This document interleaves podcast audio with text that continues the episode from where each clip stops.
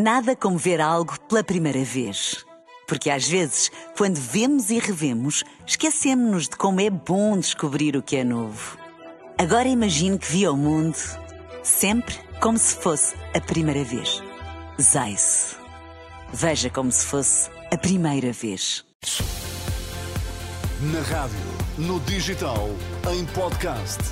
Música para sentir, informação para decidir.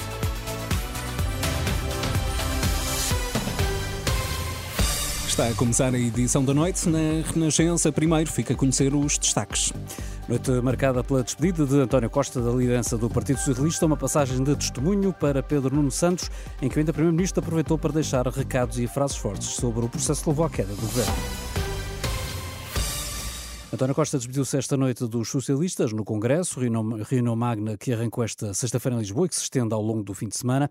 Sublinhou que pode ter sido derrubado, mas não foi derrotado o PS e que o partido com Pedro Nuno Santos está pronto para vencer as eleições de março. Deixou ainda uma crítica: a direita é o diabo e o diabo não veio porque os portugueses não devolveram o poder à direita. São declarações para recuperar e desenvolver na edição da noite, já a seguir com um direto do Congresso. E o Congresso do PS arrancou no mesmo dia em que o Ministério Público considerou António Costa é suspeito de alegada prática do crime de prevaricação, no âmbito do caso Influencer. Em causa estará a aprovação eh, do novo regime jurídico de urbanização e edificação, um diploma aprovado em Conselho de Ministros a 19 de outubro e que para os procuradores terá sido feito à medida para permitir que o Data Center de Sines ficasse dispensado de um processo de licenciamento urbanístico. O Ministério Público refere uma escuta telefónica que poderá comprometer António Costa. Ouvida pela Renascença, Candida Almeida, antiga diretora do TCIAP, desvaloriza estas alegadas suspeitas do Ministério Público. Para mim, e com os dados que me está a dar, isso não é nada. Eh, e nesta altura do, do, do campeonato, eh, peço perdão da, da, palavra, mas em que há uma pré-campanha eleitoral e não sei o quê, portanto isso é mais para essa área das, das, campanhas da desinformação do que propriamente um indício, eh, um indício de crime. Não dá em nada. Cândido Almeida lamenta as fugas de informação nestes casos de justiça e considera uma extraordinária coincidência que esta notícia tenha sido dada a conhecer no dia em que arrancou o Congresso do Partido Socialista. Eu lamento é imenso que continue esta fuga de, informação uh, cirúrgica e, e, e desinserida do contexto, e parece que não é nada. do Ministério Público? Não faço ideia. Sei que estou muito desgostosa e se eu for lamento muito porque eu acredito cegamente na, nas intenções, no objetivo sentido de, de, justiça, de objetividade e de legalidade do Ministério Público. Portanto, Mas há aqui uma outra questão que eu não sei se é coincidência ou não, é que esta notícia salta para a comunicação social justamente no dia em que começa o Congresso do Partido Socialista. Pois sim, Isto, como é que vê isso? Coincidência. Uma, uma, uma, coincidência extraordinária. Mas é, no mínimo, suspeita essa coincidência, não? Estou, estou, a, ser, estou a ser um bocadinho cínica. As preocupações de Cândida Almeida, antiga diretora do Departamento Central de Investigação e Ação Penal, em declarações ao jornalista Pedro Mesquita.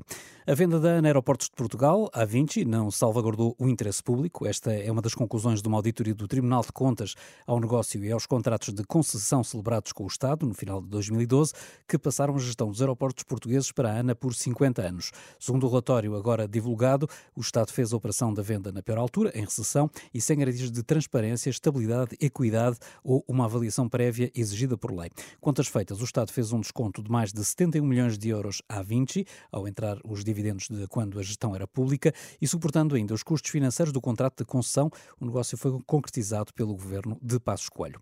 No setor da saúde, o Hospital Amadora Sintra está sem vagas em cuidados intensivos e cuidados intermédios. De acordo com a diretora clínica, para além de uma maior procura, a urgência está a receber doentes em situação mais grave, que esgotaram as vagas, e por isso foram transferidos doentes para unidades privadas e para o Hospital das Forças Armadas. Nesta altura, o Amadora Sintra tem quase 5 horas de espera para os doentes urgentes. Também o Santa Maria Lisboa já iniciou contactos com o Hospital das Forças Armadas para a eventual transferência de doentes. Ao final da tarde, tinha uma ocupação acima dos 90% e com os cuidados intensivos quase lotados.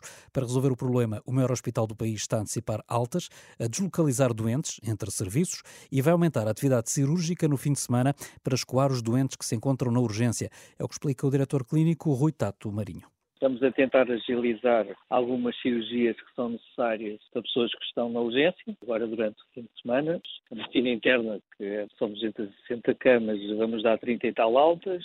Também fazer uma task force para colocar os ditos casos sociais, alguns em camas fora do hospital. Falar com os diretores de serviço para darem mais altas.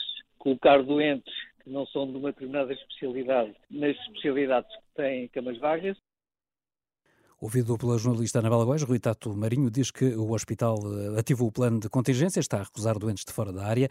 Nesta altura, os doentes estreados com pulseira amarela esperam cerca de 3 horas por uma consulta médica no maior hospital do país. Já em Coimbra, o Centro Hospitalar e Universitário acaba de criar uma resposta diferenciada para doentes enviados pelos centros de saúde. Trata-se de um local específico no hospital para a realização de exames complementares e que entra em funcionamento já este sábado. O governo abriu 924 vagas para médicos de família, mas só há 143 candidatos ao concurso lançado em dezembro e ainda pode haver desistências até a assinatura dos contratos. A lista foi hoje publicada em Diário da República. O Ministério da Saúde já previa que muitos lugares ficassem vazios, uma vez que o número de vagas abertas é muito superior ao número de médicos que concluíram a especialidade. E face às notícias sobre a situação complicada que se vive no setor da saúde, o líder do PSD defendeu hoje que o Estado deve apresentar soluções. Luís Montenegro antecipou o que pretende fazer caso vença as eleições de 10 de março. Eu quero dar aos portugueses uma oferta de serviços de saúde, onde, em primeiro lugar, no Serviço Nacional de Saúde. Quando o Serviço Nacional de Saúde não tiver capacidade, seja do ponto de vista físico, seja do ponto de vista dos recursos humanos, eu quero que o Estado contrate com as instituições sociais, mesmo com as instituições privadas, contrate a prestação desse serviço e o Estado tem que pagar àqueles que não têm meios para eles poderem aceder a esse tipo de serviços. Luís Montenegro, em declarações aos jornalistas eh, na cidade de Braga. A terminar a fatura da eletricidade da EDP sobe cerca de 5% já este mês. A informação está a ser comunicada aos clientes domésticos. Segundo a EDP Comercial, este aumento representa pagar em média mais 2 horas e 40 cêntimos ao final de cada mês. Já a seguir, a edição da noite. Nada como ver algo pela primeira vez. Porque às vezes, quando vemos e revemos, esquecemos-nos de como é bom descobrir o que é novo. Agora imagine que viu o mundo sempre como se fosse a primeira vez. Zais. Veja como se fosse a primeira vez.